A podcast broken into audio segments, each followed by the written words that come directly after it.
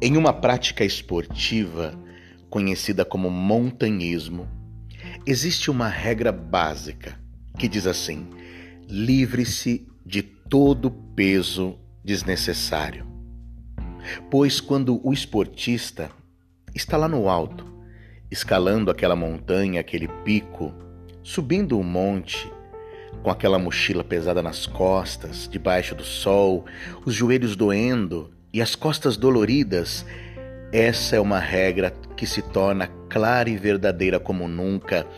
Livre-se de todo peso desnecessário, pois quaisquer 100 gramas mais parecem 10 quilos naquelas condições. E em nossa vida diária é a mesma coisa. Enquanto nós escalamos o pico, o monte, da nossa vida rumo ao nosso destino, aos nossos sonhos.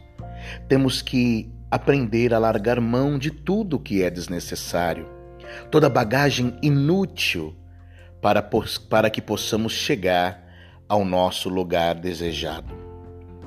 O ano está avançando.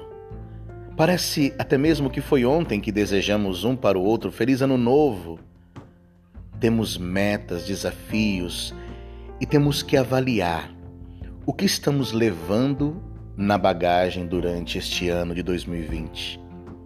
É uma boa hora de jogar fora tudo o que atrapalha, tirar todo o peso que certamente nos impedirá de avançar.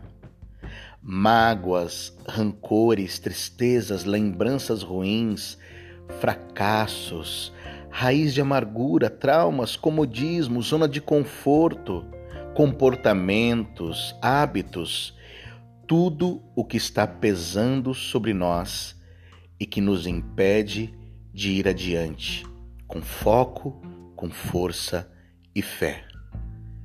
Mas Ricardo, como que eu me livro das bagagens e do peso desnecessário? A grande estratégia para que nós possamos nos livrar do peso desnecessário que carregamos. É tomando uma decisão. Tomar decisões. Decidir o que, a partir de hoje, permanece em sua vida ou não permanece. Decidir a partir de hoje o que você quer verdadeiramente viver, que vai lhe aproximar cada vez mais do seu objetivo. Tome decisões, decida, assuma o controle, escolha o que é que você quer, tenha clareza sobre aonde você quer chegar.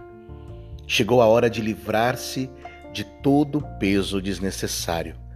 Peça a Deus sabedoria, que ilumine a sua inteligência, a sua vontade e, principalmente, Coloque luz sobre os seus passos.